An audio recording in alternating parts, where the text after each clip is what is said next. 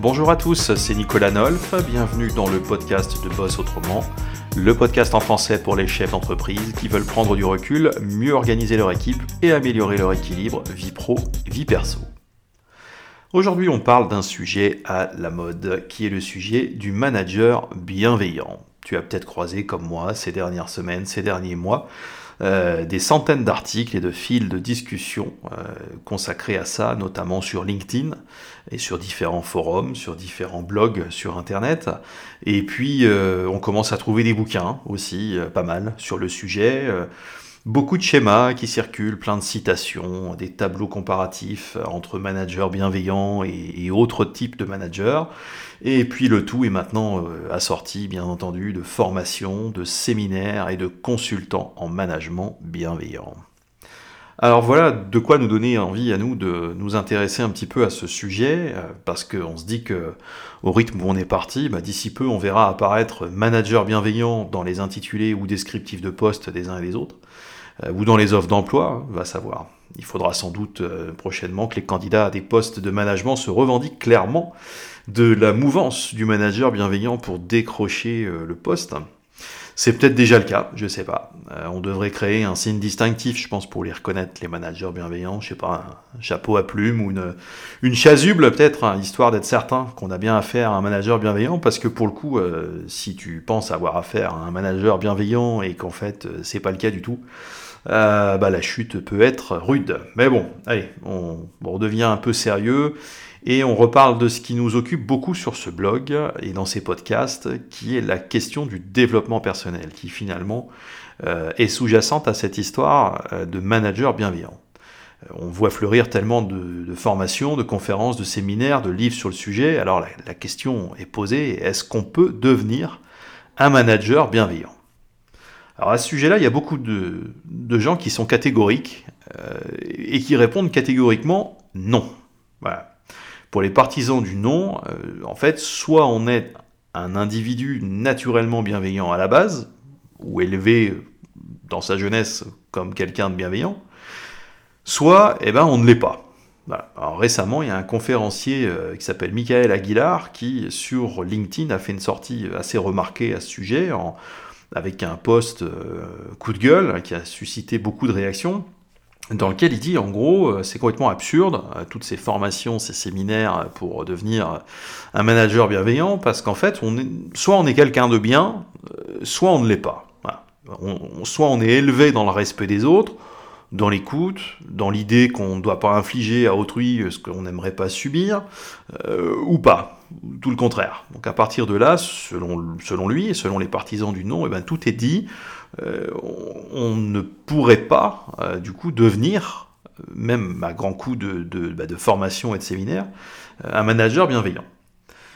Quand dans sa vie perso, on est quelqu'un de bien, et que dans la vie pro, on est manager, on est sans doute un manager bienveillant, et inversement, quand à la base, on est un sale type, ou euh, une harpie, euh, eh ben, il n'y a pas de miracle. Donc aucune raison qu'on soit un manager bienveillant au boulot, si on n'est déjà pas bienveillant dans la vie.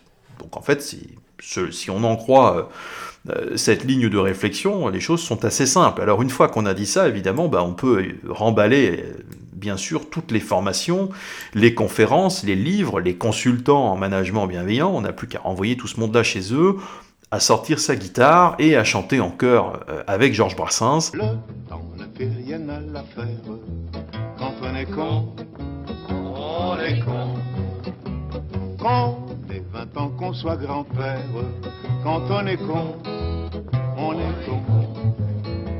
Entre plus de controverses, qu'on caduque ou qu'on débutant. Petit con de la dernière Alors en fait, les choses sont un peu plus complexe que ça, euh, selon moi. Parce que en remballant tout ça, en, remballant, euh, en balayant d'un revers de main les formations, les séminaires, etc., au motif que soit on est bienveillant à la base, soit on ne l'est pas et c'est trop tard, euh, on abandonne aussi, en faisant ça, toute conviction que les gens peuvent changer de comportement. Qu'on peut leur faire prendre conscience de l'impact qu'ils ont sur les autres, par exemple, et qu'ils peuvent progresser dans leur pratique c'est un peu triste en fait quand on y pense de raisonner comme ça, parce que penser qu'il est impossible de devenir un manager bienveillant, en fait, ça va très loin, c'est faire table rase de l'intelligence émotionnelle des individus. La première composante de l'intelligence émotionnelle, c'est la conscience de soi. C'est d'avoir conscience pour soi-même euh, des émotions que l'on ressent, avoir conscience de son humeur euh, et de l'état dans lequel nos humeurs, nos émotions euh, nous mettent à un instant T.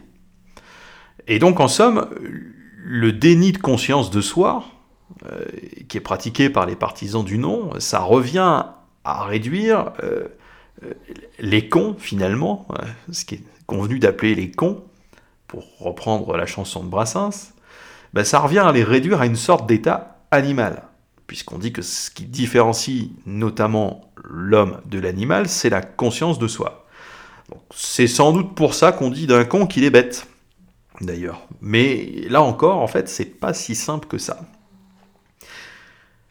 En réalité, on s'aperçoit qu'on est toujours le con de quelqu'un, comme on dit doté d'une intelligence émotionnelle qui serait minime, le con serait celui qui ne tient pas compte des émotions des autres, euh, de leur personnalité, et qui s'exprime donc sans aucune nuance, sans même se rendre compte euh, de ses propres biais. Alors finalement, est-ce que tu es bien certain que ça t'est jamais arrivé, ça? Émettre un avis tranché avec des mots forts, des paroles catégoriques, sans te soucier plus que ça euh, du vécu de ton interlocuteur, sans imaginer qu'il puisse avoir un avis différent pour des raisons qui sont peut-être aussi valables que les tiennes. Est-ce que tu es sûr que ça t'arrive jamais de faire ça? Parce que moi personnellement, ça m'est arrivé un paquet de fois et euh, je te garantis que ça m'arrive encore régulièrement. Donc je suis certainement, euh, si on va par là, de façon logique, je suis certainement le con de pas mal de gens, et peut-être même que je suis le tien, par moment ou tout le temps, je sais pas.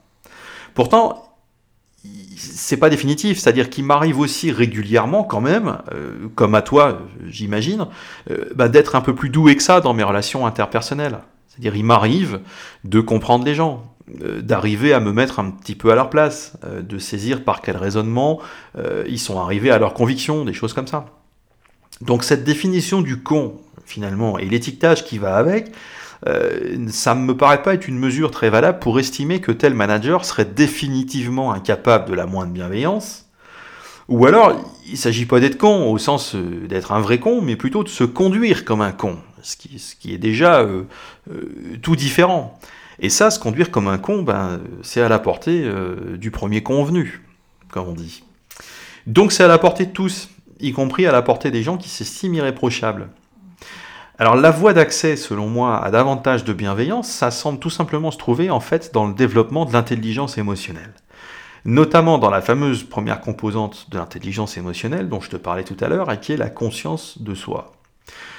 Et très concrètement, par exemple, en débriefant avec euh, un de tes managers une situation concrète euh, dans laquelle tu aurais pris le temps de noter les paroles exactes des uns et des autres suite à une scène à laquelle tu as euh, assisté, un conflit entre, entre un de tes managers et un de ses subordonnés dont tu serais, dont tu serais saisi. Mais tu vas te rendre compte que si tu replaces ton manager dans cette situation concrète, dans laquelle tu as pris le temps de noter verbatim hein, les paroles exactes qui ont été prononcées par les uns par les autres, tu peux très facilement en réalité amener ton manager à prendre davantage conscience de ses choix de vocabulaire à réfléchir du coup euh, davantage sur l'impact que ce vocabulaire a pu avoir sur la personne en face. C'est-à-dire que tout ce travail euh, va permettre de, de, faire prendre conscience à ce manager en question euh, de l'effet qu'il produit sur les autres en réagissant comme il le fait, en s'exprimant comme il le fait, et de lui faire toucher du doigt la différence qui apparaîtra chez les autres, chez ses interlocuteurs, à partir du moment où lui-même va modifier sa façon de s'exprimer, sa façon de, recadrer, sa façon de, formuler des critiques, etc., euh, etc. Donc ce travail de prise de conscience de soi euh, va permettre de faire ça. Il existe plein de méthodes pour progresser et, dans ce domaine-là, et on en évoquera plusieurs hein, sur ce site au fil des semaines et des mois. Mais on se rend très vite compte qu'il y a beaucoup moins de vrais cons en réalité quand on fait ça que de gens dont les paroles dépassent la pensée, euh, comme ça peut nous arriver à tous, ou des gens dont la parole est un peu fruste. des gens qui ne sont pas de, euh, grands orateurs euh, naturels et qui ont des paroles plus facilement maladroites que d'autres. On se rend compte qu'il y a aussi beaucoup moins de vrais cons que de gens qui ont parlé sous le coup d'une émotion ou sous le coup d'une humeur et qui ne se sont pas bien rendus compte de la portée de ce qu'ils étaient en train de dire. Alors certes, c'est un problème quand on est manager et qu'on est amené à cadrer, encadrer, recadrer régulièrement, le fait de ne pas toujours bien se rendre compte de la portée de ces mots. Mais la bonne nouvelle, c'est que ça se travaille, cette histoire-là. Alors bien sûr, certains individus sont naturellement plus doués que d'autres euh, dans cet exercice de, prise de conscience de soi et de prise de recul hein, sur ces paroles. Il y en a qui sont naturellement plus doués pour ça, pour l'introspection. Il y en a d'autres qui partent d'un peu plus loin. On pas, va pas se le cacher. Euh, finalement, quand même, ce qu'on en retient, c'est que être manager bienveillant, ça serait plutôt, selon moi, une qualité acquise plutôt qu'une qualité innée. Le vécu professionnel, par exemple, joue énormément chez les gens. Par exemple, quand on a été, entre guillemets, bien managé, qu'on a eu un manager qui, lui, était bon, était bienveillant, ben, on part de moins loin au moment de manager à son tour, puisqu'on aura tendance à reproduire de bonnes pratiques. Inversement, si on a été euh, managé par quelqu'un qui était moins doué, on va peut-être imperceptiblement, inconsciemment, encore une fois, on en revient à cette histoire de conscience, euh, dupliquer des comportements qu'on a toujours connus chez son ancien manager et qu'on va euh, finalement perpétuer soi-même par la suite, en reproduisant ces comportements-là. Il y a aussi certains secteurs d'activité qui sont, réputés pour euh, des explications un peu abruptes, un management un peu franc du collier, comme on dit, pudiquement, pour, ne pas dire euh, euh, franchement rude, quelquefois, avec euh, des secteurs d'activité dans lesquels la culture de la, gueulante, la culture des coups de menton est davantage présente. Il se peut donc à ce moment-là qu'un manager qui est issu d'un de ces secteurs reproduise tout simplement, là encore, le schéma dominant de management dont il a eu l'habitude et qui était euh, la norme, entre guillemets, euh, dans, son, dans son secteur. Euh, ça constitue un biais supplémentaire dont il faudra lui faire prendre conscience à ce manager et sur lequel il aura une chance de, de travailler. Mais en tout cas, la prise de recul par rapport à ça, elle est possible et elle est extrêmement productive. Il y a aussi des personnes qui pensent qu'on laisse ses émotions et sa mauvaise humeur au vestiaire quand on commence sa journée de travail. Tu as déjà entendu ça, euh, on te l'a peut-être déjà dit euh, dans, la première partie de ta carrière ou quand tu étais salarié. Oui, euh, bah, ta mauvaise humeur et ton, ton, ta, déprime ou je ne sais quoi, tu es gentil, tu laisses ça, tu t'amènes pas tes problèmes comme ça au travail, tu laisses ça au vestiaire, tu laisses ça à la porte de l'entreprise quand tu le matin. Alors qu'en fait, rien n'est plus faux. Alors ce, cette théorie selon laquelle euh, on est prié de laisser et on laisse euh, ses émotions et sa mauvaise humeur au vestiaire quand on commence sa journée de travail, c'est une théorie qui est, souvent, euh, qui est souvent tenue pour vrai par des managers encore jeunes, encore inexpérimentés. Alors par conséquent, non seulement ces managers vont avoir du mal à supporter de gérer des salariés affectés par une émotion ou une humeur personnelle, mais pire, ces managers n'auront en général absolument pas conscience eux-mêmes d'agir et de parler sous l'influence de leurs propres émotions et humeurs. Hein, puisqu'ils sont persuadés qu'on laisse tout ça à la porte de l'entreprise, euh, ben, ils vont être les premiers à perdre de vue que eux-mêmes euh, s'expriment à longueur de journée, en partie, possiblement, sous le coup de leur humeur, de leurs émotions, etc., que eux-mêmes n'arrivent évidemment pas à laisser au vestiaire. Mais ils sont tellement persuadés que c'est possible et indispensable qu'ils deviennent euh, insensibles à cet impact euh, en ce qui les concerne. Donc en leur faisant simplement prendre conscience, là aussi en les observant, en les citant et en les confrontant à, à faudrait presque pouvoir les filmer et les asseoir face à cette, euh, face à cette vidéo. Mais il y a moyen, en faisant des débriefs hein, euh, réguliers et juste après qu'une situation se soit, se soit produite. Il ne faut pas hésiter à faire du débrief euh, un, peu, un peu à chaud quelquefois, dire stop, time out. Est-ce que tu te rends compte de ce que tu viens de dire? Est-ce que, tu, est-ce que tu te rends compte que tu viens de dire ça, ça et ça? Est-ce que tu te rends compte que tu viens de choisir tel et tel et tel mot qui sont très forts? Et est-ce que tu, qu'est-ce que tu en penses, voilà, de ça, de ton choix de mots? Est-ce qu'il n'y aurait pas une autre façon? Est-ce que ce choix de mots ne serait pas euh, des fois un petit peu euh, euh, exagéré Peut-être parce que tu te sens en colère, parce que si, parce que ça. Peut-être parce que en ce moment tu t'as pas le moral pour telle ou telle raison. Mais c'est extrêmement utile de faire ces débriefs parce que en leur faisant prendre conscience que eux-mêmes ne laissent pas leur humeur au vestiaire, on peut très très vite les aider à comprendre que c'est exactement la même chose pour les salariés qu'ils encadrent. Et que personne ne laisse son humeur et ses émotions au vestiaire, que c'est impossible, et qu'il faut donc en tenir compte. Et que certes, c'est un petit peu plus exigeant et plus compliqué que de penser qu'on euh, n'a qu'à en faire table rase, mais qu'en attendant, euh, ça donne surtout tout de suite beaucoup plus de levier pour euh, simplement que la communication passe mieux entre le manager et les personnes dont il a la responsabilité. On peut aussi euh, préciser qu'il y a des gens qui sont des gens entre guillemets très bien au demeurant dans leur vie euh, et qui peuvent avoir beaucoup de mal à adopter une attitude bienveillante euh, dans leur management. Et que penser que quelqu'un de bien sera naturellement un manager bienveillant, c'est une erreur aussi grossière que de penser euh, que euh, un manager est un con indécrottable dans sa vie euh, personnelle et qu'il est tout forcément indécrottable dans sa vie professionnelle. Les deux, les deux extrêmes sont une, sont une erreur. Donc une personne qui est au demeurant par ailleurs quelqu'un de très bien et de très sympa et d'agréable, peut aussi éprouver des difficultés à avoir une attitude bienveillante quand elle est en position de management. Il y a certains managers, euh, quelquefois quand ils sont relativement jeunes, plus souvent quand ils sont jeunes, mais pas, c'est pas toujours vrai, pensent devoir euh, jouer une espèce de rôle de composition quand ils sont au boulot. Euh, j'ai beaucoup croisé des gens qui, souhaitent mettre une barrière vis-à-vis de leurs collègues, vis-à-vis de leurs subordonnés notamment. Alors, il y a diverses raisons à ça. Euh, souvent, c'est pour compenser euh, leur jeune âge. Tu vas trouver ça, par exemple, chez des gens qui ont 25 ans et qui doivent manager des personnes qui ont 30 ans de plus. Et ça arrive. Voilà, que les managers plus jeunes ont la charge de gens qui ont 2, 3, 4, 6 fois plus d'expérience qu'eux en durée, d'ancienneté dans l'entreprise et que donc ils vont chercher à compenser euh, cette différence, compenser leur jeune âge, quelquefois aussi compenser la timidité, compenser le manque de confiance en soi, euh, parce qu'ils pensent ainsi pouvoir se faire mieux respecter. Donc ils vont adopter, euh, pour mille et une raisons, un, un, ton cassant, une attitude un peu distante, un peu autoritaire, pour compenser un manque de confiance en soi, un manque d'expérience, une certaine timidité, une grosse différence d'âge, etc. Donc il peut y avoir plein de raisons euh, de, se comporter comme ça. On n'est pas en train de dire que ce sont des bonnes raisons.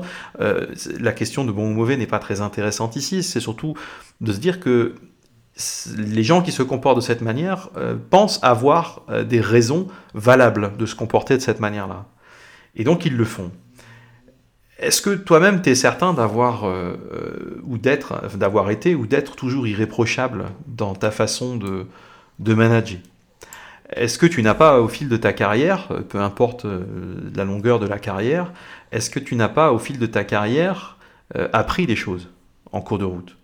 Avant d'être chef d'entreprise, est-ce que tu n'as jamais croisé des managers, un ou des managers qui ont cru en toi, en dépit de, de tes travers? Euh, et de, tous tes défauts. Euh, et, est-ce que tu n'as pas croisé de manager qui t'a montré ici ou là que tu pouvais améliorer ta pratique? Je sais que personnellement, ça a été, ça a été le cas. J'ai fait des rencontres extrêmement importantes, extrêmement formatrices pour moi euh, dans ma courte carrière de salarié du privé avant d'être chef d'entreprise. J'ai rencontré des gens qui m'ont apporté énormément dans cette réflexion, cette prise de recul sur ma façon de me comporter par rapport aux autres euh, et, la pratique du management d'une manière générale. Moi, ce que je voudrais dire pour, euh, pour conclure ce propos, c'est qu'on n'arrêtons jamais de penser que les gens peuvent changer de comportement, surtout. Parce que les partisans du non euh, sont bien gentils dans cette histoire. Non, on ne peut pas devenir un manager bienveillant. C'est bien gentil, mais en attendant, une fois qu'on a dit ça, on est super mal barré parce que on est quand même je sais pas en termes de, de managers malveillants, mais je crois qu'on est quand même entouré énormément de gens qui sont bah, régulièrement euh, dans la maladresse.